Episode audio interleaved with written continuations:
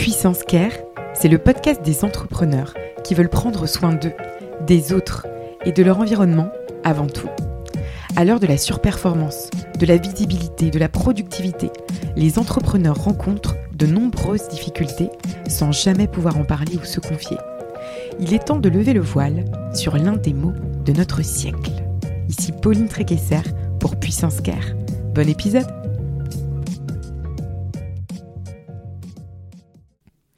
Je suis ravie d'accueillir pour ce nouvel épisode Samuel Durand, l'entrepreneur explorateur du futur du travail.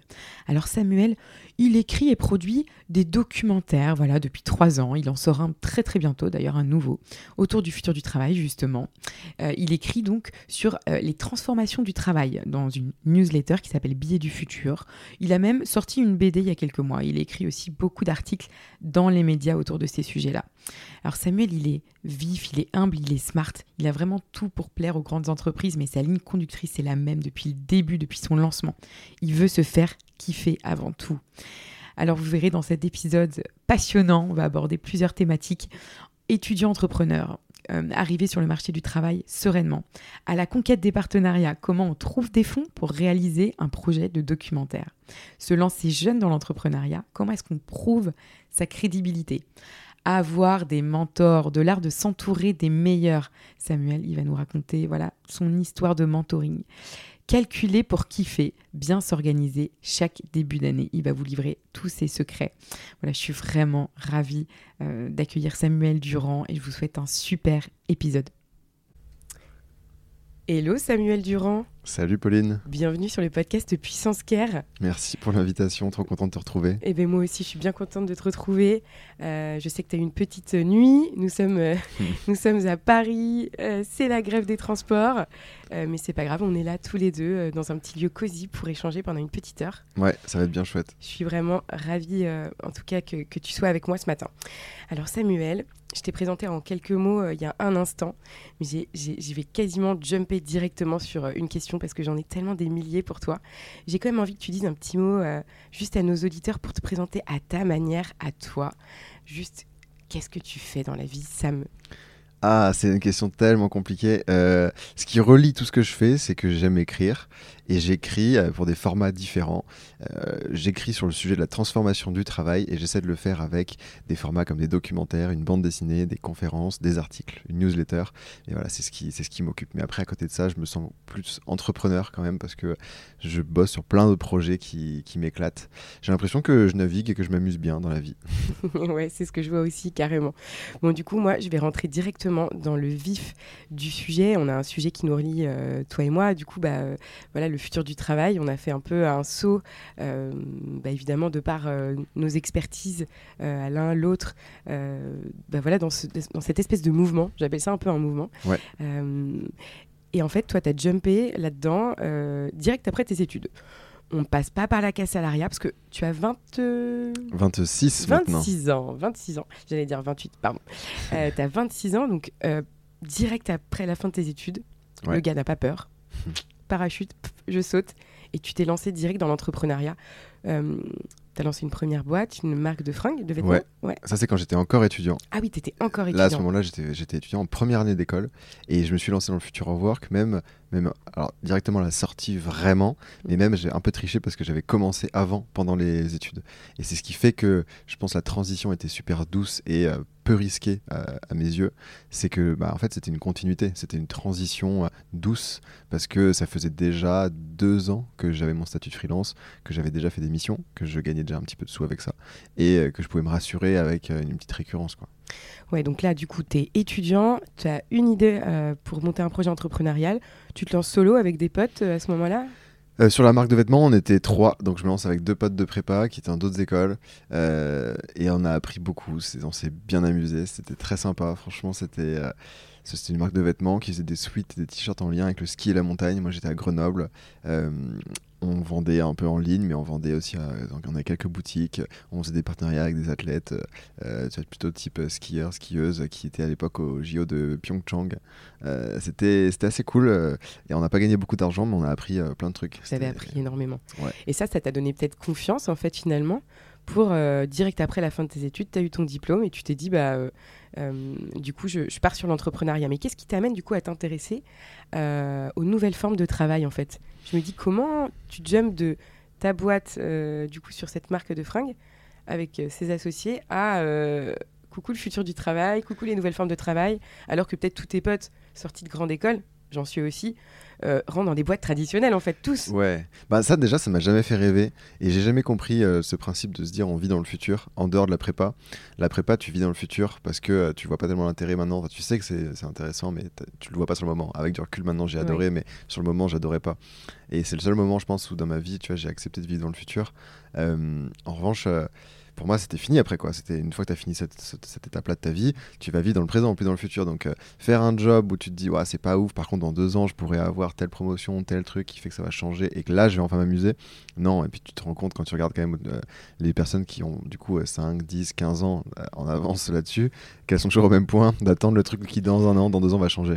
Oui, c'est vrai, tu as raison. C'est un sujet intéressant que de, de, la quête, enfin la quête de, de demain, de toujours attendre au lendemain. Ouais. Euh, toujours attendre qu'un jour, peut-être dans quelques semaines, quelques mois, quelques années, euh, les choses vont changer, mon poste va évoluer. Enfin voilà, euh, je vais peut-être prendre la place de mon boss, j'en sais rien. Enfin, en fait, dans une entreprise traditionnelle, tu es tout le temps un peu en quête de monter euh, et même dans la vie en général. Et dans la vie en général. Même, euh, même en tant que freelance, tu peux te dire je vais faire un sacrifice pour que ça aille mieux derrière ou pour faire autre chose j'ai l'impression qu'on est tout le temps dans cette, euh, cette, euh, cette quête du, à penser à la prochaine étape. Tu vois, quand tu finis tes mails le soir à, 18h, bah, en fait, tu es souvent en train de penser à ce que tu vas faire après ta soirée, à ton truc. Et tu n'es jamais vraiment dans l'instant présent, c'est assez rare. Et ça, c'est une vraie qualité euh, qu'il faut essayer de retrouver, qui n'est pas facile. Hein, et, j'essaie de le faire au plus, mais tu vois, tout le temps, je suis quand même dans le truc, ah, qu'est-ce que je fais après, qu'est-ce que je fais après? Mmh. Et, et, ça, c'est assez, c'est assez flippant de se dire qu'on est tout le temps en train de vivre dans, le futur. Donc ça, je voulais pas le reproduire dans le, dans le côté carrière. Et puis, comment j'en arrive au futur du travail C'est parce que bah, il y a l'année de césure en école de commerce où tu fais deux stages de six mois normalement. Et comme j'avais déjà été indépendant et ma première boîte, j'avais pas envie d'être stagiaire. Du coup, il fallait que je monte un projet un petit peu solide aux yeux de l'école euh, pour avoir le droit de pas faire de stage et pour pouvoir faire, je sais pas comment ils appellent ça, un projet en dehors du cadre quoi. Euh, et, étant donné que j'étais freelance à ce moment-là, je voyais quelques points d'amélioration dans la relation entre les freelances et les entreprises. Et je me suis dit que c'était un bon créneau à l'explorer. Et en fait, assez rapidement, euh, cette étude qui devait être sur les freelances et les grandes entreprises, elle, a parlé de ça évidemment, mais elle a, en fait, ça m'a ouvert les portes du futur du travail, de ce concept dont on a parlé, et qui, est beaucoup plus large et qui, qui m'a éclaté. Et c'est un peu. Euh, c'est un peu un rabbit hole quoi. Une fois que tu mets la tête dedans, tu t'en sors pas vraiment. Et il y a tellement d'autres trucs à aller fouiller, de rencontres de, personnes géniales à aller rencontrer que tu t'arrêtes pas et, tu continues. C'est pour ça que ça fait maintenant 3 ou 4 ans que je suis dedans. Quoi. Ouais, ça c'est l'étiquette voilà, globale. Mais t'es rentré vraiment par le travail indépendant un petit peu comme moi. En fait, c'est un peu l'effet miroir, mais moi aussi, du coup, j'étais free. Et puis, ben, finalement, on a été euh, happé un peu par euh, ce, sujet-là qui est, qui est vraiment euh, passionnant et qui nous relie avec d'autres personnes d'ailleurs. je pense qu'on en parlera tout à l'heure. Ok, et ben, hyper intéressant de voir en tout cas quel a été le fil conducteur qui t'a amené à t'intéresser à cela, parce que c'est vrai que c'est quand même assez particulier. Oui. Là, tes potes, ils te disent quoi? À ce moment-là, quoi. Tu démarres dans ce projet un peu. Enfin, tu commences pas. Enfin, alors parce que oui, Samuel, donc je vous l'ai dit un petit peu dans l'introduction, hein, mais euh, il a parlé de, qu'il aimait écrire. Donc, auteur serait le mot juste, hein, Samuel, pour un petit peu euh, expliquer, rassembler toutes ces casquettes que tu as. D'une manière générale, la plume. Euh, on la retrouve du coup aussi bien dans les scripts de, des documentaires du coup Complètement. que tu que tu produis, que tu coproduis du coup avec que, que, je, que je produis et qui sont réalisés par Com. Qui sont réalisés en fait, euh, ouais, c'est Com. Com il y, a deux réalisateurs et mm. un, un son slash assistant monteur qui, euh, qui bosse sur plusieurs parties du projet. Mais, euh, mais en fait, ils sont, ils sont à la réalisation et moi, je m'occupe de la production. Mais bon, il y a quelques années, je savais pas ce que c'était la différence entre un réal et un producteur. Écrire le documentaire. Je l'écris. Tu contactes les personnes. Ouais. Enfin, tu fais en sorte de rentrer en contact avec les personnes incroyables, on va en parler tout à l'heure, mais que tu, que tu vas interviewer. Euh, et tu écris donc du coup euh, bah, tout le script du docu quoi. Ouais, qui se fait un peu en amont effectivement euh, sur. tu t'écris un petit peu sur la thématique. Tu te dis pour telle thématique j'aimerais mettre telle personne qui pourrait incarner le sujet. Et après je fais surtout au montage quand même l'écriture parce que tu te retrouves avec je sais pas une heure de Laetitia Vito. Je te dis ça parce qu'elle est dans les trois documentaires. Donc coucou Laetitia. Laetitia, coucou Laetitia. Tu te retrouves avec une heure de Laetitia. Et 8 minutes 06 avant de parler de Laetitia. Coucou Laetitia. c'est presque le record. Vous ne pouvez pas tenir plus longtemps, Laetitia. Non, je ne pouvais pas tenir plus longtemps. C'est pas possible. Laetitia Vito, que vous entendrez très bientôt d'ailleurs sur le podcast. Magnifique. Bah écoute, on lui passera un coucou quand tu la verras. Mm. Mais, euh, mais pour le coup, euh, tu vois, quand tu as une heure de Laetitia ou quelqu'un d'autre euh, qui est génial, dans le documentaire, il faut que tu en gardes 5 ou 6 minutes max. Quoi. Et donc le job d'écriture, il se fait au moment du montage quand même sur une grande partie. Et, et, pour revenir à mes, potes, ce qu'ils ont pensé à l'époque quand je me lance, ils, ils, avaient un peu confiance dans le, côté, parce que j'avais déjà la première boîte et j'avais déjà fait des trucs en freelance qui étaient un peu hors normes pour eux. Euh, donc ils, voyaient que ça fonctionnait pour moi, que ça allait, et que c'était aussi un moment donné qui n'était pas risqué, parce que je me suis lancé en étant étudiant, ce qui fait que c'est mes parents qui me payaient mon école de commerce. J'avais mm. beaucoup de chance, donc j'avais très peu de frais. Euh, donc pas de pression aussi. Euh, tu vois, mentalement, ça allait bien. Tu vois, j'étais assez rassuré. Je me disais pas comment est-ce que je vais finir le mois parce que je savais que tout ce que je gagnais en, tant qu'étudiant, j'entends, c'était du bonus mm. parce que j'avais déjà ma vie qui était plus ou moins payée, si tu veux. Et après, quand je me suis lancé, bon bah là, mes parents ont arrêté de m'aider, mais euh, c'est bien aussi. C'est bien aussi, évidemment. Mais par contre, du coup, c'était un moment où j'avais déjà des revenus. Et du coup, il y avait un côté un peu prédictible qui fait que je me suis pas lancé en me disant qu'est-ce qui va se passer dans trois jours. Quoi. Je savais où j'allais. Donc j'ai eu une, chance là-dessus d'être mmh. carrément aidé. Et ce qui est drôle, c'est que mes potes, maintenant qu'on est ça doit faire trois ans que je suis sorti d'école, peut-être deux ans, je sais plus, où j'étais tout seul, tu vois, on a une bande, de, je sais pas, on est, on est 12 mecs euh, euh, de prépa, à avoir fait des trucs dans les écoles différentes. J'étais le seul entrepreneur quand j'ai commencé à sortir d'école. Et aujourd'hui, je crois qu'on est 5 ou 6 dans l'équipe. Et à mon avis, tu nous laisses deux ans, il en reste plus que deux qui font encore des trucs. Ouais, bah, je pense que c'est l'effet générationnel à fond, mais évidemment, euh, euh, ouais, c'est hyper intéressant. Ok, donc c'est la première fois que du coup, je crois qu'on parle de, de, ça en fait euh, sur Puissance Care, le côté se lancer en entrepreneur quand on est encore étudiant. Mm. Ce qui fait qu'au final, tu as une certaine, tu as une certaine, une certaine assise, une certaine confiance au moment où en fait, bah, tu bascules sur le marché du travail. Ouais. Je me pose pas vraiment la question en fait, tu vois, cette question de qu'est-ce que je vais faire, euh, à quoi est-ce qu'il faut que je postule, tu vois, la question au mois de juin, qu'est-ce que je fais en septembre, je me suis pas vraiment posé parce que j'avais déjà plein de projets, plein d'idées, plein de trucs à faire mm. et mes journées étaient déjà remplies quoi. Et donc il n'y a, pas ce moment où que beaucoup ont vécu de se dire qu'est-ce que je vais faire, comment je vais financer le truc, euh, tu vois, c'est et, ça a coïncidé en fait la fin de mes études. Euh, je crois que j'ai fini, tu vois, ça, a dû se terminer au mois d'avril, c'était 2020 en plus, donc c'était pendant Covid, donc période un peu particulière. 2020 je termine mon école. Juillet, on tourne le premier documentaire. Donc en fait, j'avais déjà financé, lancé, trouvé les personnes. Ce qui fait la transition, elle était assez naturelle, quoi. Ouais, ouais, ça s'est, bien, ça bien déroulé. Du coup, à aucun moment, à ce moment-là, tu te, tu te dis mais qu'est-ce que je fous? Enfin, quand tu vois tes potes qui commencent donc à accéder à leur poste euh, dans les entreprises traditionnelles, toi qui es en train de tourner des docus euh, avec des gars, hmm. tu vois, parce qu'en fait, en réalité, cette liberté-là, elle n'est pas compréhensible de tous. Cette fameuse liberté euh, qu'on met sur le dos du freelance où c'est bon, tu es libre, tu as le choix à ce moment-là, du coup, toi, mentalement, tu te dis pas, bon, il faudrait peut-être que je que j'aille dans une boîte tradie comme tout le monde. Enfin, tu te dis pas que c'est bizarre en fait. Non, ça m'a jamais traversé l'esprit. Je me suis plutôt dit que c'était eux qui étaient tous bizarres parce qu'ils faisaient semblant que ça allait bien alors que ça allait pas, tu vois. et en mode, euh, en mode, je sais très bien que vous aimez pas ce que vous faites. Après, entre eux, la fais pas à l'envers. Ouais, c'est ça. Et, mais ils arrivent à se mentir, enfin, à, eux-mêmes. Mais c'est normal, c'est pour se protéger. Tu vois, t'es dans une forme de déni aussi que tu acceptes. acceptes une certaine dose de déni jusqu'à un moment où c'est plus acceptable.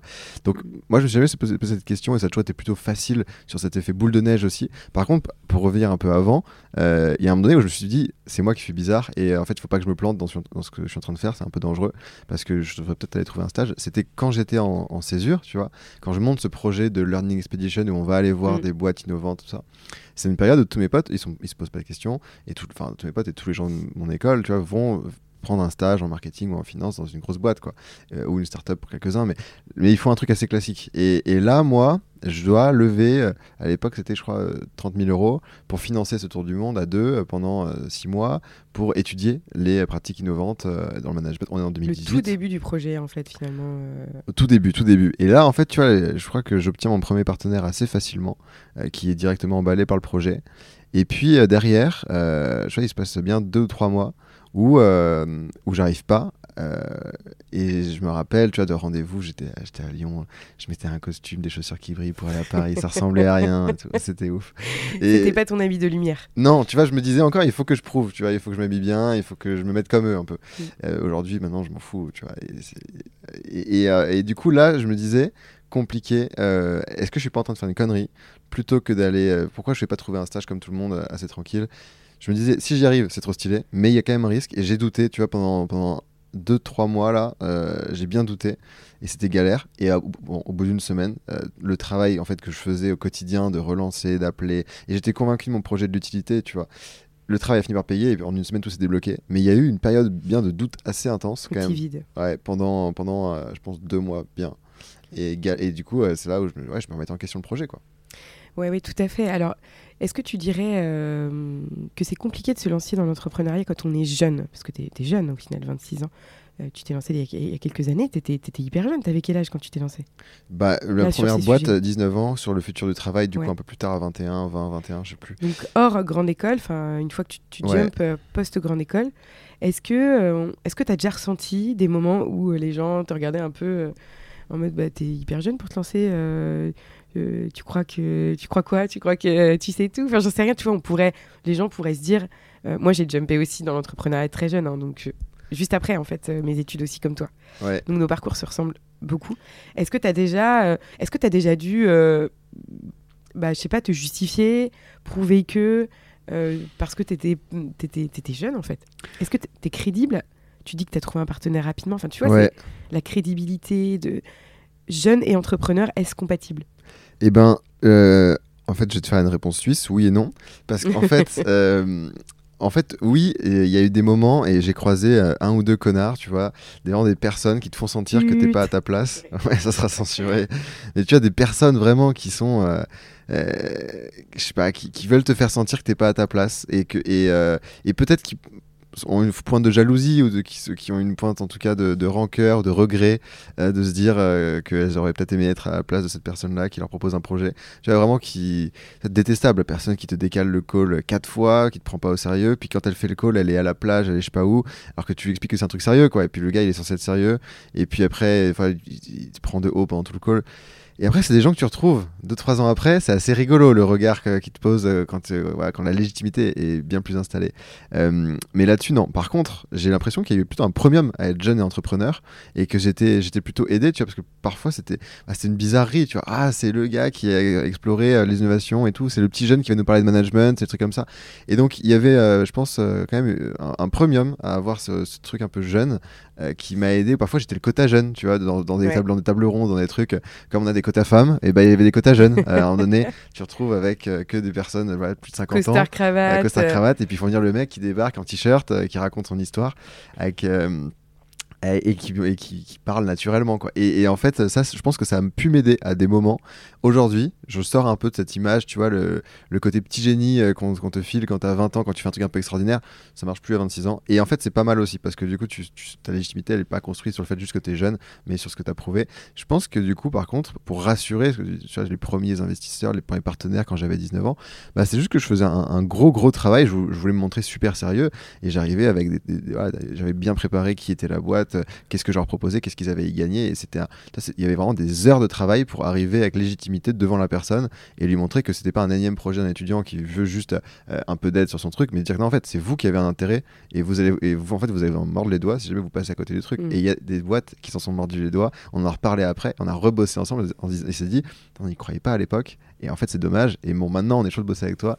Et on est en super bon terme. Ils ont pris le train en retard quand même. Quoi. Ils ont pris le train en retard, mais ils l'ont pris quand même après. Et ils sont revenus dessus. Et ça, c'est assez fort de leur part de leur, accepter. C'est marrant parce que hier, Catherine, du coup, me disait dans, durant l'enregistrement, donc Catherine Barba, si tu nous entends, coucou Catherine.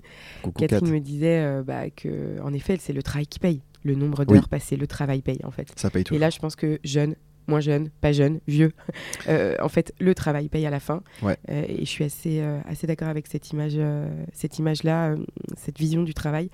J'ai envie de basculer sur un sujet que j'avais pas forcément prévu d'aborder, mais je trouve qu'il fait partie du coup bah, du sujet du care.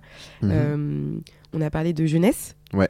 je sais aussi que tu es entouré. Mhm. et je pense que les entrepreneurs doivent avoir en quelque sorte des mentors. autour d'eux. Absolument. Et ça, c'est un sujet que je n'avais pas forcément identifié dans Puissance Carrée pourtant. Et pourtant, c'est un vrai bon sujet, je pense que je peux aborder avec toi. Oui, on va reparler de Laetitia encore, c'est ça? Ah là là, Laetitia 17 minutes, c'est pas possible. On va parler de toi pendant toute l'émission. Non, mais oui, mais c'est un vrai sujet, effectivement, et c'est une, une énorme bouée d'être bien entouré. Alors, mentor, et euh, plus que ça, enfin, plus que mentor. Après, tu plusieurs types de mentors. Tu vois, as le mentor à qui tu parles tous les jours, qui te donne des vrais conseils, qui te coach quasiment. Et puis, tu as des gens euh, que tu suis de loin, euh, qui ont des parcours qui t'inspirent, qui sont des mentors presque spirituels à qui tu pas forcément parlé ou tu as parlé de loin une ou deux fois et qui, euh, qui, sont, des, qui sont des vrais exemples qui t'aident au quotidien sans, sans qu'eux-mêmes le sachent. Quoi. Et puis peut-être aussi des pères. Ouais. Euh, aussi, ça, ça peut être. Euh, ouais. Qu'est-ce que. Ça a été quoi cette rencontre bah, avec Laetitia Vito, du coup? Ouais, Laetitia, euh, Laetitia, je la rencontre dans le cadre de ce premier projet euh, de tour de Learning Expedition où on, va explorer les innovations. Euh, bah, à l'époque, elle écrivait énormément sur le sujet des freelances et donc je la rencontre quand elle vivait à Londres. On se voit une heure dans un café parce que je crois qu'elle avait une conférence juste après. Et, donc on se voit une heure, j'interview et je me dis ouais c'est trop intéressant. Enfin, j'avais adoré.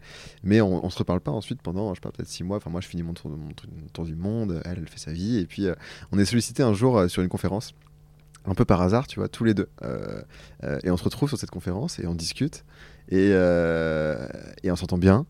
Et puis, donc, on, continue à discuter à ce moment-là. Moi, je lui pose des questions, tu vois. J'étais presque intimidé par elle parce que je trouvais qu'elle avait écrivé, elle parlait trop bien. Je trouvais qu'elle était géniale. Tu peux euh, préciser juste qu'elle ce qu'elle fait au micro, peut-être Oui, du coup, Laetitia Vito, qui, euh, qui à cette époque-là, n'avait pas encore écrit autant de livres, mais qui maintenant a, écrit euh, bien trois ou quatre livres. le dernier en finir la productivité, mais celui, moi, qui m'a le plus marqué, c'était le précédent, qui était du labeur à l'ouvrage. Et, et, je crois qu'il n'était pas encore sorti à ce moment-là, mais elle donnait déjà des conférences elle écrivait pour plusieurs médias. Elle, travaille pour Welcome to the Jungle aussi sur le côté euh, euh, pro, sur le volet, euh, mm. voilà, sur le côté édito. Elle écrit, elle écrit énormément. Et, et, elle prend la parole dans des entreprises, dans des écoles aussi sur la transformation du travail avec une perspective féministe. Tout à fait. Voilà pour la présenter. Et en fait, on, discute, on discute. Et je, et je, crois que je lui envoie un email, je sais plus, en décembre ou en janvier de 2019, un truc comme ça, où je lui dis ouais, Laetitia, j'adore tout ce que tu fais, est-ce que tu veux euh, être ma mentor, quoi, euh, être mon mentor? Et elle me dit, euh, ah, je sais pas trop ce que c'est être mentor, mais je pense qu'on peut être pote, quoi, en gros. C'est un bel engagement. Hein. Ouais. je veux dire, c'est une belle, une belle demande. Ouais, c'était presque une demande officielle, tu vois. Est-ce que tu veux être ma mentor? Et, et elle me dit, ouais, je sais pas tellement ce que c'est être mentor, dans le, ce que ça veut dire, tu vois, ce que ça implique. Par contre, je suis, je suis chaud qu'on soit amis, quoi. Et en fait, on, c'est assez une relation assez naturelle. Ensuite, on est, on est devenus amis et, et on maintenant, on parle très très très régulièrement, euh, toutes les semaines, euh, parfois tous les jours. et, en fait, elle apporte euh, énormément à chaque fois qu'on a une conversation, tu vois, j'apprends tellement plus que ce que j'ai appris en un an d'école. C'est hyper structurant, c'est génial. Et puis après, elle te présente aussi d'autres personnes qui elles-mêmes t'apportent et ça te nourrit, en fait, ça te lance dans un cercle. Mm. Et notamment sur. déjà, on est lié sur le sujet du future of work, mm. mais euh, moi, ce que j'admire le plus chez elle, c'est la capacité d'écriture, tu vois. Euh, c'est impressionnant tout ce qu'elle arrive à produire aussi mm. vite, d'une qualité exceptionnelle. À chaque fois, il y a des réflexions sur mille sujets différents. Et c'est, tu vois, je sais que je serai jamais sur ce côté-là euh, aussi bon, mais par contre, ça, m'inspire. Et tous les documentaires, ils sont absolument nourris par sa réflexion. Et c'est pour ça mm. qu'elle est dans, chacun des documentaires. C'est que les documentaires ne euh, pourraient pas être les mêmes sans elle, c'est certain. Oui.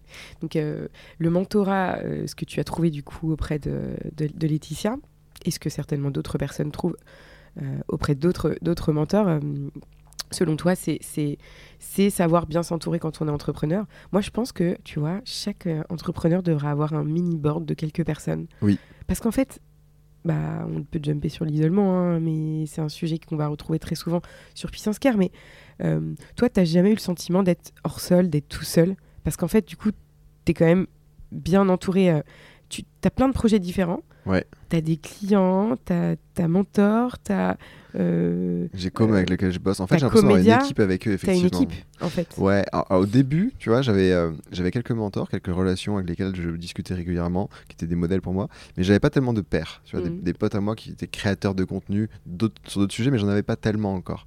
Et, et, je me sentais parfois un petit peu seul, tu vois, sur ces. Euh, pas dans mon quotidien, parce que je j'étais en interaction tout le temps avec plein de gens et je, mm. sur les projets, non, mais dans ce que je faisais, je me sentais seul parce que mes potes faisaient pas la même chose et j'avais pas encore trop d'autres potes créateurs au tout début. Et en fait, assez rapidement, je me suis entouré d'autres potes créateurs et en an, on fait, on fait des semaines où on part ensemble et puis d'autres, on discute très régulièrement et c'est tout un écosystème qui s'est formé aussi, je pense, qui a décollé un peu en même temps, hein, dans 2019, 2020. Mm. Il y a plein, plein qui sont lancés sur plein de formats différents, que ce soit newsletter, du podcast, mm. ou des documentaires, ou des bouquins, ou plein de trucs. Donc ça, c'est hyper, hyper important. C'est bien, mais bien s'entourer, c'est la clé et ça rassure tellement, c'est sûr. Quand tu as, as, le moindre doute, le moindre truc, tu peux être tout seul à te faire des nœuds au cerveau pendant tellement longtemps. Et il suffit d'une conversation, parfois juste de 3 minutes avec quelqu'un, et tout se débloque en fait. et cette personne-là, elle se rend même pas parfois pas forcément compte de l'impact qu'elle a, qu'elle a. Mais et c'est pour ça, moi il y a un truc que j'essaie de faire le plus possible. J'ai de plus en plus de mal, mais arriver à prendre du temps pour échanger. J'ai de plein d'étudiants, tu vois, qui, euh, qui m'écrivent pour parce qu'ils ont aimé euh, et qui aimeraient faire des trucs un peu similaires. Et j'essaie tellement de prendre juste ne serait-ce que 3 minutes, 4 minutes, où genre souvent je dis j'ai pas le temps de faire un call, mais on fait une note vocale, on parle sur WhatsApp, et j'ai tellement de WhatsApp, euh, des gens discutent là-dessus parce que je sais que moi j'ai eu tellement d'aide à plein de moments clés, et j'en ai encore aujourd'hui, tu vois, énormément, que ça me débloque, que si je peux débloquer juste en 3 minutes un truc, en fait moi je vais en 3 minutes faire gagner peut-être 15 heures à quelqu'un, comme on m'a fait gagner 15 heures en donné en 3 minutes. Quoi. Quand on te voit quand on te suit sur les réseaux sociaux, euh, parce que c'est un des, canaux principaux pour l'entrepreneur, euh, bah de, évidemment de communiquer sur, ce qu'il fait, de, raconter. Euh, on voit un Samuel qui part à l'étranger pour aller visiter des, énormes boîtes magnifiques comme Buffer, Patagonia, on en parlait.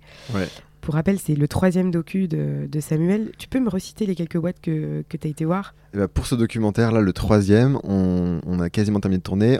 Hier et avant-hier, j'étais avec Burtsorg, une boîte dont parle Lalou.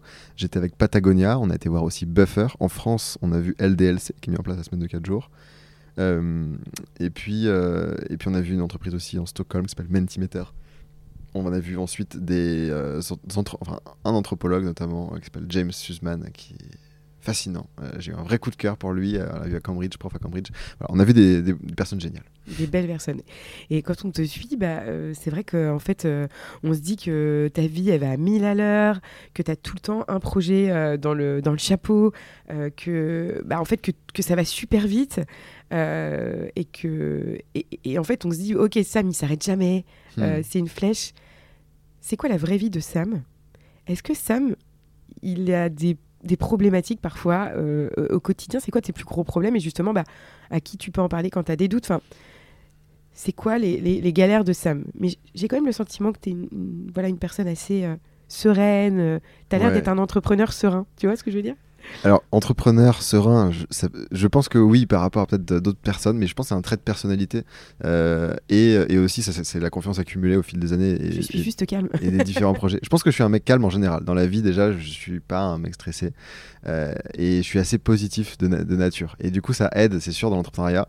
Maintenant, il y a des galères tous les jours Un jour sur deux plutôt. Parce qu'il y a des jours où il n'y a aucune galère, c'est magnifique. Et le lendemain, là, c'est la galère. Mais, euh, mais là-dessus, tu vois, j'ai l'impression que je les prends un peu avec détachement. Et, j'ai pas tellement de, vraies galères. La, première année, quand je me suis lancé, euh, j'avais 1000 euh, projets et j'avais le sentiment d'avoir 1000 projets, effectivement, de courir partout et j'avais envie de lancer le business qui fonctionne, euh, d'accomplir les projets. Tu vois, c'était mon premier documentaire. Premier documentaire que je lance, j'avais jamais fait de documentaire, je connaissais rien de visuel. Je me disais, mais j'ai tout à apprendre, tu vois, faut que je me renseigne sur tout, j'avais tout à faire et c'était beaucoup plus compliqué et donc je mettais beaucoup plus d'engagement et de temps dans mon travail. Mm. Donc effectivement, j'avais vraiment l'impression parfois d'être dépassé en me disant, ah, il y a trop de trucs, quoi. Je, je, sais pas comment je vais y arriver tout seul. Euh, c'était jamais des trucs qui m'angoissaient vraiment, mais je, savais que j'en faisais trop, euh, que j'en et, parfois, tu vois, je disais non, j'ai pas le temps pour faire ce truc-là, ou pas le temps pour ce week-end, ou pas le temps pour cette soirée, parce qu'il faut que je bosse, parce qu'il y a tel truc. Et, euh, avec du recul maintenant, tu vois, je sais que ce que la soirée que j'ai passée à faire tel truc, en fait, elle était vaine, elle était pas utile, parce que c'est un moment où t'es pas productif, où t'es pas, pas dedans, ça sert à rien, t'es épuisé, et, et c'est pas un truc sur quelle l'importance en fait. Mm. Et aujourd'hui, avec du coup maintenant c'est mon troisième documentaire donc déjà il y a un peu de récurrence. Je vois exactement où on va aller quelles sont les étapes. J'ai l'impression que je fais encore plus de projets parce qu'il y a un effet boule de neige aussi où c'est plus facile j'ai accès à des ressources j'ai accès à beaucoup plus de, choses et je sais exactement où je vais je, et où je mets mon temps et je pense que je suis plus productif quand je m'y mets. Euh, donc je suis je, suis à fond sur quelques moments et, là je, je, me donne vraiment mais j'ai l'impression que j'ai beaucoup beaucoup plus de temps off. J'ai jamais fait autant de ski que l'année dernière. Là, en ce moment, je suis dans un mood de tennis. Je fais du tennis tous les jours. Euh, et, euh, et, j'ai des temps off, tu vois, avec ma copine, avec mes potes, beaucoup, beaucoup plus que ce que j'avais avant alors que je fais beaucoup plus de projets. Ça tient au fait que du coup je suis bien entouré et je peux solliciter du monde. Tu vois, je suis tout seul, mais je, bosse en fait avec une dizaine de personnes au quotidien qui sont indépendants, qui ont des boîtes aussi, mais qui m'aident sur plein, plein, plein d'aspects. Ouais, j'allais dire, qu'est-ce que tu délègues par exemple euh, ah, toute la création graphique, euh, quasiment tous les posts sur les réseaux sociaux que tu vois aussi. Euh, euh, sur des, après, il y a des, sur des missions, tu vois, souvent quand je fais une mission avec un grand groupe, bah, parfois je, suis accompagné aussi par des facilitateurs. Donc il y a toute une partie conception aussi sur des projets sur lesquels je fais pas. Et, et puis, donc il y a quelque chose que je délègue. Et puis il y a des trucs aussi sur lesquels j'ai gagné du temps. Quand je donnais une conférence il y a trois ans, euh, ça, me, ça, me, faisait bosser pendant une semaine, ça me faisait stresser pendant une semaine. Il y avait une charge mentale pendant une semaine. Euh, tu vois, je me disais, ok, la conférence, elle est jeudi. Donc, à partir du, du jeudi ou vendredi de la semaine précédente, je commençais à préparer, tu vois, à être un peu en mode, oh, putain, mais qu'est-ce que je vais porter le jour J? Qu'est-ce qu'ils vont en penser? Qu'est-ce que je vais raconter? Il faut que j'apprenne mon texte par cœur. Ce qui est plus le cas aujourd'hui. Aujourd'hui, euh, ça me prend une demi-heure. Et j'y vais très à l'aise. Et c'est pour ça aussi que la conférence est mieux. Euh, c'est parce que je suis beaucoup plus détendu. Et donc tu gagnes aussi euh, avec l'expérience, euh, avec la confiance accumulée des projets qui ont réussi au fil du temps, en temps en fait. Et du coup tu peux faire d'autres projets pendant ce temps-là et déléguer. Et c'est un peu un effet boule de neige qui fait que ça marche de mieux en mieux. Oui, je comprends.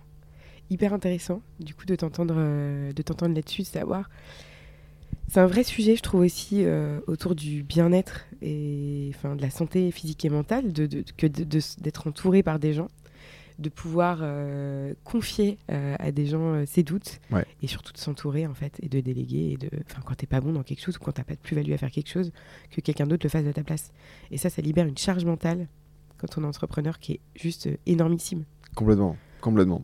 et, arriver à cibler les moments, sur, enfin les, les, sujets sur lesquels on a besoin d'être super focus. Mm. Et, et, je pense qu'une une des vraies qualités aussi pour euh, supprimer un peu de la charge mentale, c'est d'arriver à timer les actions. Dire, en fait, tel truc, parfois ça va te prendre la tête la journée, mais en fait, ce truc, tu peux kicker en deux minutes. Et dès que tu l'as kické en deux minutes, ça sort de ta tête. Et tu t'en es débarrassé et ça passe. Et, et, en fait, on a quand même tendance à, dire, à le mettre dans la to-do, à dire je le ferai plus tard. Et, et je et je pense qu'une des clés, quand même, en tant qu'entrepreneur et indépendant, en fait, même pour tout le monde, hein, on bosse en entreprise, c'est la même chose, c'est de se dire qu'est-ce que je peux faire là si j'ai deux minutes qui va me débarrasser de cette tâche? Ou ça, c'est dix minutes, ok, bah, je le ferai à ce moment-là plus tard. Ça, c'est une heure, bah, c'est pas moi qui le fais, je délègue, en fait, d'organiser un peu tout ça. Et si mm. tu es super organisé là-dessus, bah, tu te libères d'une charge mentale et d'une pression où tu sais que c'est des problèmes pour dans plus tard. En fait, ça sert à rien d'y penser maintenant. Tu sais que tu as prévu de gérer ce truc-là dans deux jours ou dans deux semaines ou dans deux mois. Et donc, c'est pas un sujet pour maintenant. Quoi. Mm. Oui, je comprends.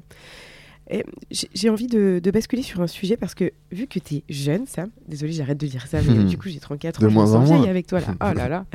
Euh, je me demande, est-ce que euh, quand on est un jeune, un jeune entrepreneur, on se protège? Est-ce que tu protèges? Est-ce que tu penses bah, à ta santé? Est-ce que tu t'es déjà dit, bah, si demain il m'arrive quoi que ce soit, s'il m'arrive quelque chose, euh, je prends une prévoyance ou quelles actions tu fais te prémunir euh, on se protège, bien sûr, on se protège. Euh, je suis pas le meilleur pour penser euh, à, dans très longtemps. J'ai vraiment du mal à avoir un horizon plus que 6 mois, 1 an. un an, c'est le max. Ans, tu, te dis pas qu'il peut t'arriver. Tu te dis pas qu'il peut t'arriver des bricoles. Par contre, par contre, on, on, se protège quand même, bien sûr. J'ai une mutuelle, une prévoyance. Euh, euh, et, c'est un sujet sur lequel j'ai grandi dans une famille de médecins. Ma mère est médecin. Et donc, naturellement, elle m'a dit le seul truc auquel elle s'est intéressée, elle comprend pas mon, mon business à 1000%. Par contre, elle m'a dit peu importe ce que tu fais, tu vas choper une prévoyance et une bonne prévoyance, ça c'est certain. Et donc c'est le premier truc que j'ai fait, je pense avant même d'avoir signé quoi que ce soit comme mission, j'avais déjà une prévoyance, j'étais déjà équipé. Donc ça c'est des sujets sur lesquels on passe. C'est un très bon conseil de tes hmm. parents. Mais c'est un très bon conseil et je le recommande absolument tout le monde. Prévoyance obligatoire, obligatoire dès le, enfin on se dit oui, euh, balancer euh, les premières prévoyances elles sont quoi, 30 euros, un truc comme ça, balancer entre 30 et puis après plus euh, d'argent. Et puis tu réévalues ton truc aussi. Ce qui est important c'est de se dire au bout d'un an, au bout de deux ans, en fait, ok, au début j'avais pas d'argent, donc j'avais peut-être une prévoyance qui était minimale. Mais derrière, par contre, c'est hyper important de, se dire. À la... de euh, penser à la. À la réévaluer. C'est un truc qu'on fait pas trop parce qu'effectivement, mm. on a autre chose à faire dans ces journées que de penser à ses prévoyances. Et heureusement, on va pas penser à ça tous les jours. Mais par contre, euh, par contre, ouais, la réévaluer quand on a les moyens derrière, se protéger au max. Et puis, donc, il y, a cette partie-là, effectivement, un côté un peu assurantiel. Mais après, ce que tu peux gérer tout seul, c'est juste de mettre de côté. Moi, ce que je fais, c'est que je mets de côté euh, une bonne partie de mes, de mes revenus. Et puis, euh, en fait, je dépense très peu, tu vois. Et, l'argent, j'ai l'impression qu'au fil du temps aussi, l'argent, euh, c'est très drôle le rapport à l'argent. C'est que moi, j'ai une vie où je dépense très peu. Mes loisirs, c'est le ski coûte un peu, un peu d'argent, mais sinon, le tennis, ça coûte pas grand chose de jouer. Et et, puis j'aime pas faire des trucs de malade, tu vois, ça me va pas faire des restaurants super euh, chers, faire des voyages de malade, je vais pas faire des trucs de ouf. Du coup, je dépense très peu au quotidien en réalité. Et, euh, l'argent, c'est juste devenu euh, presque un jeu, tu vois, une, qui, presque un jeu qui me permet de débloquer d'autres projets. Tu vois, ok, si je facture tant à tel truc, je donne un exemple très concret, je donne des conférences qui sont très bien rémunérées, qui me permettent et qui me prennent assez peu de temps par rapport à ce que je gagne, qui me permettent de bosser sur des projets comme la bande dessinée, qui ne me rapporte quasiment rien, vraiment quasiment rien, mais et qui, fait, par contre, grave. qui me fait kiffer grave et qui me prend beaucoup de temps. Et donc c'est un peu un calcul de se dire en début d'année, ok, en fait, si jamais je vais passer tant d'heures qui vont euh, vraiment rien me rapporter en argent, il faut que je fasse au moins 2, 3, 4, 5 conférences pour financer ce temps-là. Quoi à peu près pareil sur le documentaire. C'est différent parce que là, il y a de l'argent qui rentre, mais il sort en même temps sur de la production sur d'autres sujets. C'est de se dire, c'est un pari sur l'avenir. En fait, je sais que je vais passer trop bons moments avec ce documentaire. Il faut que ce soit à l'équilibre. Mais euh, et, voilà. et, en fait, ce, rapport à l'argent a aussi évolué euh, au fil au du fil temps. des années, complètement. au fil de ton expérience d'entrepreneur. Et, et l'argent est aussi hyper lié, tu vois, au sujet de, protection, de, parce que tu as, besoin quand même de ton filet de sécurité, de ton minimum, pour juste avoir la charge mentale qui est libérée, quoi, de, dire, de pas se dire à la fin du mois qu'est-ce que je vais faire. Une fois que tu as ça, t'enlèves une pression de malade et tu, peux, tu peux dire non à n'importe qui en fait. Exactement. On en parlait avec Catherine hier. Là, le, côté rentabilité, mais le côté mm. bah, aussi se créer son épargne. Ouais. C'est un socle. L'argent est important quand on est entrepreneur. L'argent de côté, l'argent perso. Euh, parce qu'en fait, euh, c'est ça qui va te sécuriser en cas de pépin et en cas de souci. Complètement. Pour moi, l'argent, le fait d'être bien entouré, le fait d'avoir des compétences, euh, d'être efficace sur plein de trucs d'avoir appris plein de choses, tout ça, c'est plein de petits euh, alliés que tu vas solliciter en fonction des moments, tu vois, et sur lesquels tu peux t'appuyer et qui font que tu es l'entrepreneur que, que tu es au bout d'un moment. Alors, bah, du coup, il y a le côté prévoyance, il y a le côté euh, épargne, argent. Donc, c'est intéressant d'avoir un peu ton process. T'en parlais là juste rapidement. Donc en début d'année, en gros maintenant, la manière dont tu travailles, enfin tu, tu, réfléchis, c'est qu'en début d'année, tu vas avoir des potentielles opportunités. Et donc du coup, euh, voilà, c'est ça, c'est que tu calibres, euh, tu calibres plus en fonction des projets, du TJM, enfin en tout cas de, enfin comment. Mon, mon, indicateur clé, c'est le kiff, en fait. Et, et en gros, l'année pour moi, elle démarre plus souvent au mois de juin-juillet. Euh, qui est le moment où je prépare mon documentaire. En tout cas, ça fait trois ans que c'est comme ça, c'est assez un cycle, tu vois. Euh, je prépare le documentaire juin-juillet, on commence à le tourner en septembre-octobre, ça nous amène jusqu'au montage qui démarre pendant l'hiver, au mois de décembre, et la sortie du documentaire en avril, et hop, après projection, et on recommence. Tout tout est, la priorité de mon année, c'est le documentaire. Et autour, on rajoute des trucs, comme la BD, comme des projections, parfois des web-séries, parfois des petits formats. Et là-dessus, je dois être à l'équilibre. Et en les opportunités, en fait. Ça, c'est The Big Project, en fait. C'est The Big Project. Qui guide un peu, ouais. après, tout ce qu'il y a autour. Euh, puisque tu vas sortir ton docu, et après, en fait, il y a des confs derrière euh, où tu vas donc parler dans les grandes entreprises. Euh, c'est exactement ça. C'est un projet qui est cyclique. Et c'est aussi ce qui fait, tu vois, que bah, la charge mentale, elle est, elle est, moindre. De se dire, en fait, là, pendant trois mois, je suis focalisé sur les, juste les tournages, en fait. Donc, je m'en fous de ce qui va se passer au montage, je m'en fous de ce qui va se passer en promotion. J'ai pas besoin de parler à des journalistes maintenant, c'est pas intéressant. J'ai pas besoin de répondre à des. Enfin, de, de, de, passer dans des podcasts, sauf quand c'est le tien, évidemment. mais tu vois, j'ai beaucoup, beaucoup de demandes de trucs que je refuse et je dis non, on fera mm. plus tard. Euh, mais, bah, mais, parce que. Euh, parce qu'en fait, c'est pas le moment pour plus tard. Et, et, après, et, c'est ce qui fait aussi qu'on peut faire un projet comme ça d'envergure quand on est tout seul, c'est de bien le cadrer et de bien le timer, de se dire ça c'est un truc que tu gères euh, plus tard, dans deux mois, dans trois mois, et du coup tu penses pas maintenant. Et, euh, et, d'arriver à avoir cette séparation et ce cycle sur le documentaire fait que je m'en sors tout seul, même si de l'extérieur on se dit ouais c'est un truc de malade, il y a trop de trucs à faire de solo, comment c'est gérable, il va s'éclater en, en plein vol c'est sûr. Non, c'est que si tu es bien organisé en fait, tu sais ce que tu fais dans tes journées pendant les prochaines semaines, ça, ça roule. Ouais, c'est hyper intéressant. Et euh, ok, j'ai envie de te poser encore des millions de, questions, évidemment, euh, autour euh, toujours de ce, bah, de, ce, de ce sujet qui, moi, m'anime, qui me qui stimule aussi, je pense, les, les auditeurs un peu du, du podcast. Mais comment tu arrives, du coup, dans toute cette vie assez trépidante, avec des déplacements à l'étranger, avec, du coup, ben, pas mal de sujets à, gérer en même temps, pas mal de projets?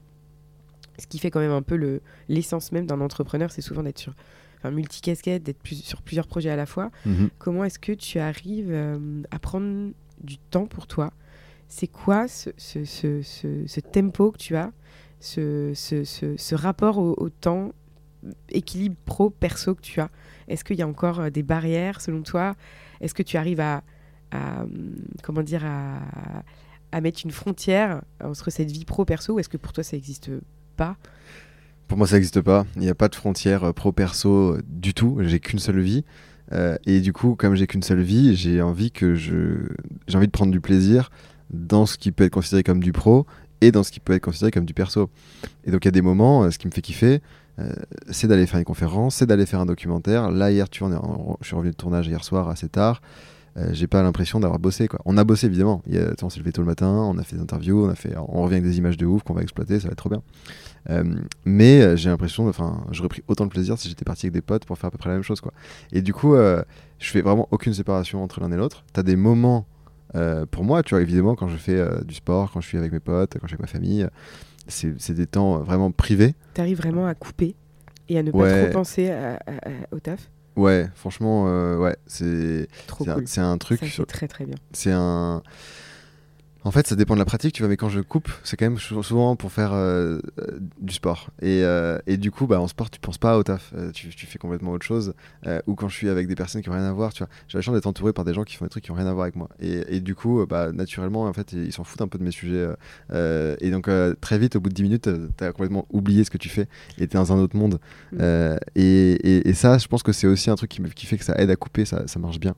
Mm. Euh, et, là-dessus, euh, sur l'équilibre pro-perso, je pense que c'est un truc qui, dont on a besoin quand on a un job qu'on n'aime pas forcément, euh, dont on veut se débarrasser assez rapidement en se disant en fait, moi, ma zone de kiff, elle est ailleurs, c'est pas au job.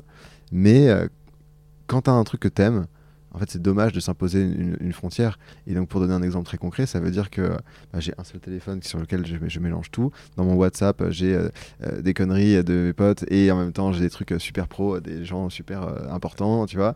Et, en même temps, dans mes journées, tu vois, j'ai capable de faire un tennis le matin entre 10h et midi. Et puis après l'après-midi, de prendre la parole sur une conférence. Et c'est pas une journée off ou une journée pas off, tu vois. C'est un truc où y a tout, tout ça est mélangé. Et il y a très peu de tâches dans mes journées ou dans mes semaines où je suis capable de dire ça c'était du travail, ça m'a coûté, ou ça c'était du, du plaisir. Quoi.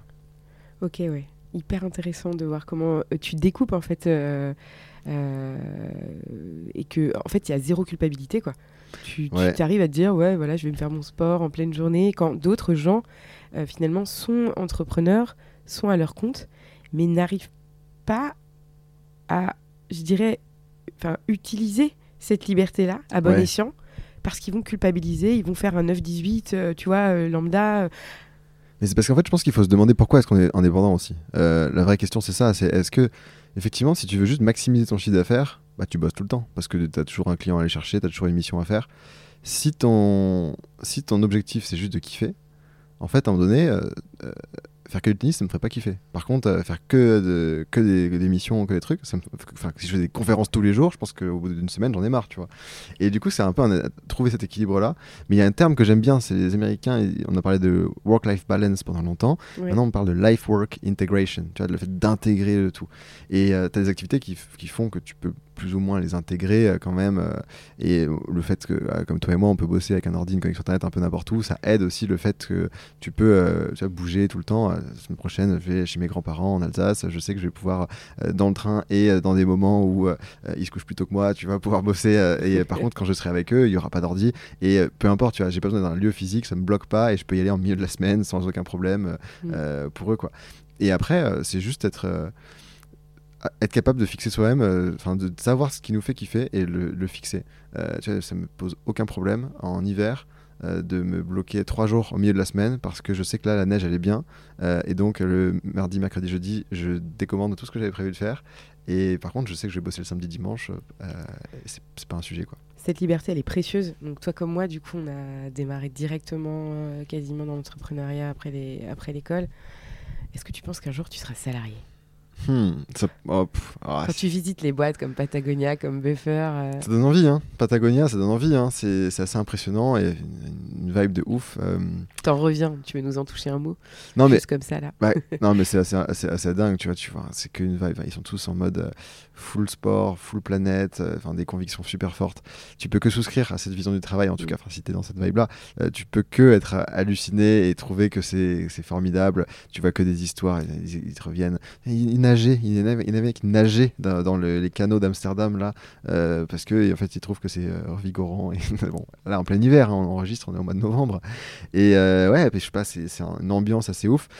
Je, c'est attirant. Moi, je pense qu'il y a des personnalités qui ont trop besoin d'autonomie à 1000%. Mais tu peux être super autonome, tu vois. J'étais super critique avec le salariat quand j'étais dans ma première année d'école, enfin quand je sortais d'école et que j'étais ma première année freelance j'écrivais à charge contre le salariat parce que j'en avais une vision qui était euh, horrible. Depuis, j'ai vu euh, plein plein de boîtes qui font les choses tu super vas les explorer, c'est ton job, une partie de ton job. Ouais, complètement. D'aller explorer, t'es un peu un explorateur en fait. Je suis un explorateur des, des innovations ouais, organisationnelles, managériales.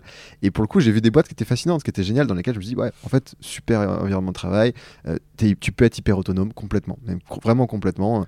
Et tu as des boîtes sans manager si tu veux aussi te lancer là-dedans. Il y a plein plein de possibilités pour vraiment kiffer en entreprise. Moi, je pense que c'est pas ma personnalité, mais, euh, mais j'ai vraiment compris que ça, ça, convenait à plein de gens et que tu peux aussi t'éclater en étant en état d'esprit un peu entrepreneur dans une boîte. Honnêtement, moi, ça m'étonnerait. Je, je pense pas, c'est pas possible. ouais, c'est compliqué de se projeter euh, là-dedans. Ou alors, enfin, moi, je me dis, il faudrait vraiment un truc incroyable pour me faire euh, retourner, mais il faut jamais dire jamais. Enfin, c'est ce que j'ai dit la dernière fois. Je, je, ouais. je me dis que voilà, tout, tout peut arriver finalement, mais c'est vrai que quand on est si jeune, Ouais, quand on est si jeune, tu vois, et puis, et puis tu rejoins un truc avec des potes, pourquoi pas, tu vois, demain on te propose un truc de ouf avec tes meilleurs potes qui disent on va monter une boîte et on va être euh, tous ensemble. Et ça grandit malgré toi. Oui, tu vois. mais après tu vas me dire non, en fait, euh, je m'en fous, moi j'ai mon collectif, c'est mes potes et c'est en même temps ma boîte avec les, gens avec lesquels je suis et on est tous indépendants et ça marche aussi. C'est un autre modèle qui, qui est canon, euh, le collectif, hein, on en a déjà parlé, mais, mais c'est, je pense que tu as, aussi, tu peux inventer, tu faire des la façon dont on fait des documentaires hein, sans passer aussi par les financements, tu vois, du CNC, enfin, en dehors des, circuits audiovisuels, c'est une façon assez nouvelle de faire du mm. documentaire. Euh, euh, et, le collectif, au moment où tu crées le collectif Cosme, c'est une façon hyper nouvelle euh, de, bosser en tant que freelance, pas tout seul, pas vraiment en tant qu'entreprise. Un entre deux un peu bizarre, hybride, qui maintenant a été bien documenté, bien défini, mais qui au départ est assez neuf. Et je pense qu'il faut inventer aussi des nouveaux codes. Tu vois, si, si t'as un entre deux qui te convient pas, ah, go, invente un autre truc. Peut-être que des gens qui vont te suivre dans le délire, ça va marcher, quoi. Et c'est ce qui passait, c'est ce qui s'est passé en tout cas ouais, avec, euh, avec le collectif Cause, mais c'est vrai que c'est vraiment super chouette. Est-ce que tu as déjà eu, je dirais, des, des déceptions, des problématiques avec euh, voilà, des clients, des boîtes, des partenaires, des... ou est-ce que globalement ça roule? Enfin, voilà, est que tu as déjà été peut-être échaudé enfin, euh, dans, enfin, voilà, en quatre années quasiment d'entrepreneuriat, ouais. tu as, pu avoir comme ça des, des, des moments de, de, doute, de déception où tu t'es dit... Euh, la loose. franchement, j'ai la, la, chance d'avoir des partenaires qui sont euh, exceptionnels parce que euh, là, tu vois, c'est des, des, gens avec lesquels je m'entends super bien, on discute vraiment très régulièrement et, et, particulièrement cette année, tu vois, sur ce troisième documentaire. Et j'ai la chance aussi d'avoir la possibilité d'avoir des boîtes, plus de boîtes qui veulent travailler avec moi que l'inverse. Et du coup, je peux choisir un peu ces boîtes-là. Ça, c'est le grand luxe. C'est un certain, au bout d'un moment, ils deviennent quasiment des potes, quoi. C'est vraiment des gens avec lesquels j'ai du plaisir à parler et et c'est pas juste dans un intérêt, on fait un projet ensemble. Quoi. C'est, euh, j'ai autant de plaisir à vous voir en réunion pour parler du projet que euh, le soir à, partager euh, un verre ensemble. Quoi. C'est assez cool. Mais ça m'est déjà arrivé avec des, avec des clients, tu vois. Ouais, je me rappelle d'un moment qui était, qui était particulièrement difficile. J'intervenais sur une conférence le matin et, et l'après-midi pour, pour la même boîte dans une, dans une ville différente. Et. Et puis entre les deux, entre les deux moments, tu vois, j'apprends une mauvaise nouvelle dans ma famille. Euh, un truc, euh, un, problème de santé de ma petite sœur. On savait pas bien ce que c'était à l'époque, mais on savait que c'était un truc grave. Euh, et, et, tu vois, du coup, je me, on avait fait la, enfin, la conférence le matin qui se passait très bien. Et, et, puis, je devais du coup réintervenir deux, trois heures après. Et, je me sentais pas du tout, du tout d'intervenir. Euh, et donc, je n'ai pas voulu rentrer dans les détails, de t'expliquer à la personne, mais là, je lui ai dit, bah, écoute, voilà, j'ai un petit problème et tout, je me sens pas bien. De, de l'art d'expliquer à un client quand il y a un problème?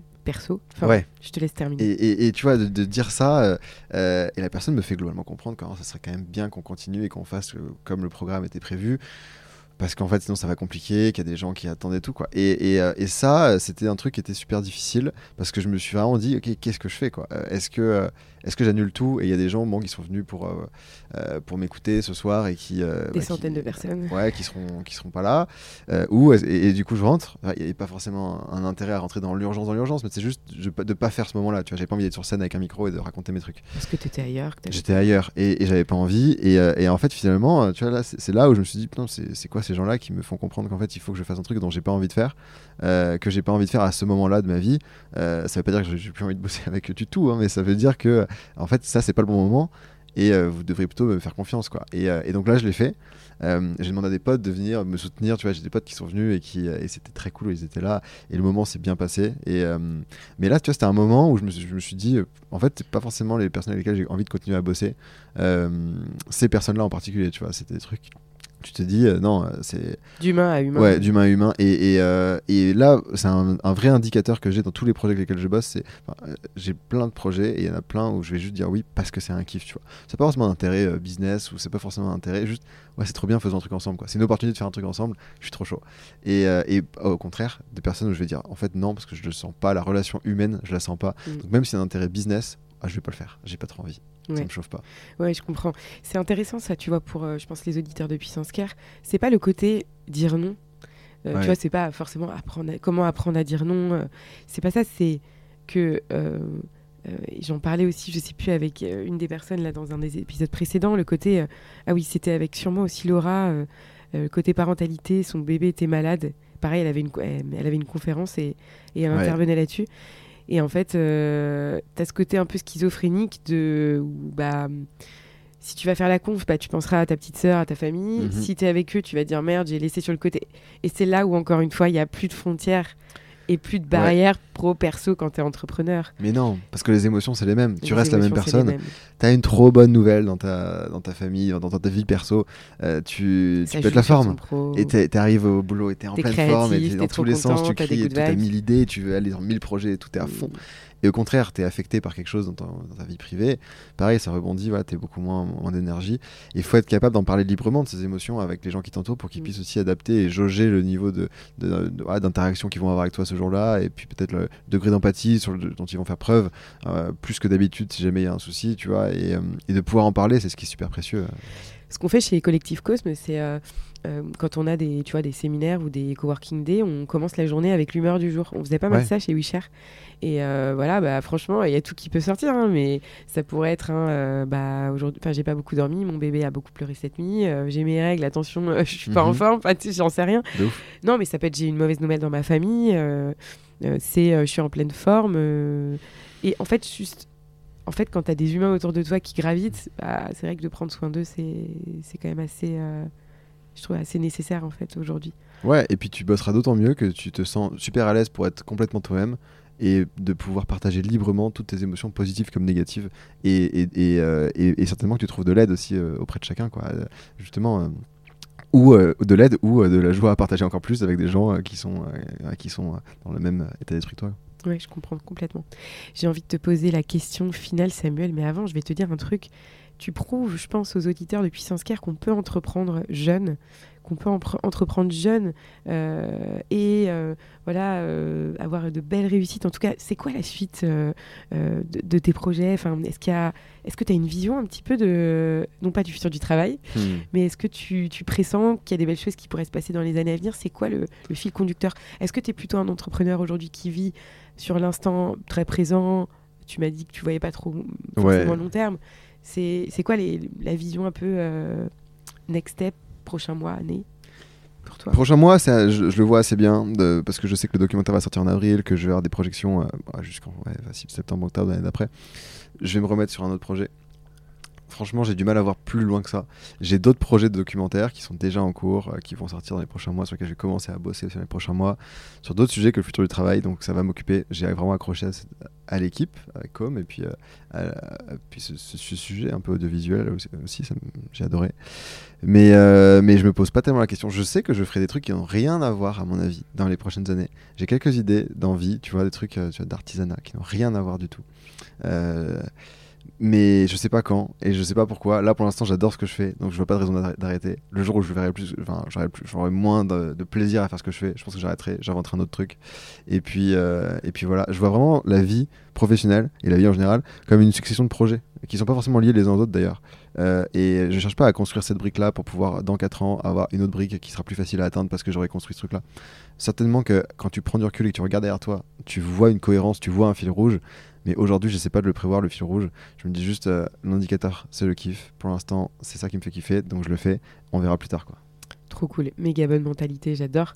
Euh, je valide. Dernière question, Samuel. La question que je pose du coup à tous euh, les invités de Puissance Care. la question qui résume un petit peu nos échanges. Donc, c'est des choses que tu as pu dire évidemment durant le podcast. C'est une belle conclusion. Comment est-ce que tu prends soin de toi au quotidien? Comment est-ce que tu prends soin des autres et de ton environnement hmm, Je pense que la meilleure façon de prendre soin de soi, des autres et de l'environnement, c'est d'être dans l'instant présent. C'est que quand tu es avec une personne, tu regardes pas ton téléphone, tu euh, penses pas à ce que tu vas faire après. Quand tu es, euh, sous la douche, tu penses à ta douche, quoi. Tu penses pas à ce que tu vas faire après. Quand tu es en train de rédiger un email à quelqu'un, tu penses à ce que la personne va, va ressentir quand elle va lire l'email.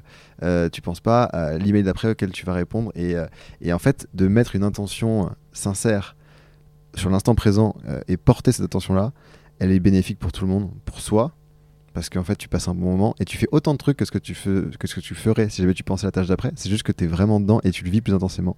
Mm. Euh, mais tu vois, ça, ça existe avec n'importe quoi. Tu manges un truc, tu penses à ce que tu es en train de manger, mm. plutôt qu'à la prochaine bouchée que tu vas mettre en bouche tu ressens beaucoup plus le goût de ce que tu es en train de manger. Mm. et, et, pourtant, tu vas manger la même quantité dans l'assiette à la fin. Mais juste être dans l'instant présent. Et, pour les autres, en fait, ça change tout. Tu as le petit message euh, après, après, après une rencontre euh, à quelqu'un, ça fait super plaisir. Un truc. Et toujours essayer de se demander aussi, c'est quoi le truc que je peux faire qui va me prendre 10 secondes, qui va me prendre 2 minutes et qui va pouvoir faire, avoir un impact de ouf sur quelqu'un. Tu vois et, euh, parfois, c'est juste un petit message, c'est un petit coucou, c'est prendre des news. et c'est pas parce que tu vois, on est tous occupés, on a tous nos vies et tout. Il n'y a pas d'excuse de j'étais trop occupé, j'avais trop trucs à faire et tout. Parce que l'excuse de j'ai pas le temps, elle n'existe pas en fait. Prendre le temps, juste vraiment, je crois que c'est la clé. C'est juste que tu as, choisi en fait de ne pas prendre le temps et de l'allouer différemment et c'est ok, tu vois. Mais il vaut mieux être transparent, c'est pas j'ai pas le temps, c'est je choisis de pas prendre le temps pour toi à ce moment-là ou je choisis de prendre le temps pour toi. Et ça, à mon avis, c'est le meilleur truc que tu peux faire, comme le meilleur cadeau que tu peux faire à quelqu'un et à toi-même, c'est de prendre le temps prendre le temps. J'adore. Merci beaucoup, Sam. Je suis ravie de t'avoir eu au micro de Puissance Care. J'espère que nos auditeurs adoreront euh, cet épisode autant que moi je l'ai aimé. Je te souhaite euh, bah, que du bonheur. Je te souhaite du bon temps. Euh, je te souhaite de profiter de ta vie, de tes projets. Et je te dis à très bientôt. Merci, beaucoup, Pauline. C'était très sympa cette discussion avec toi. Je te souhaite la même chose. Salut. Merci beaucoup pour votre écoute. Vous pouvez me retrouver sur Instagram à Puissance Care ou sur LinkedIn à Pauline Tréquesser. Ce podcast vous plaît? Vous voulez me soutenir? N'hésitez pas à noter le podcast 5 étoiles sur Apple Podcast. Take care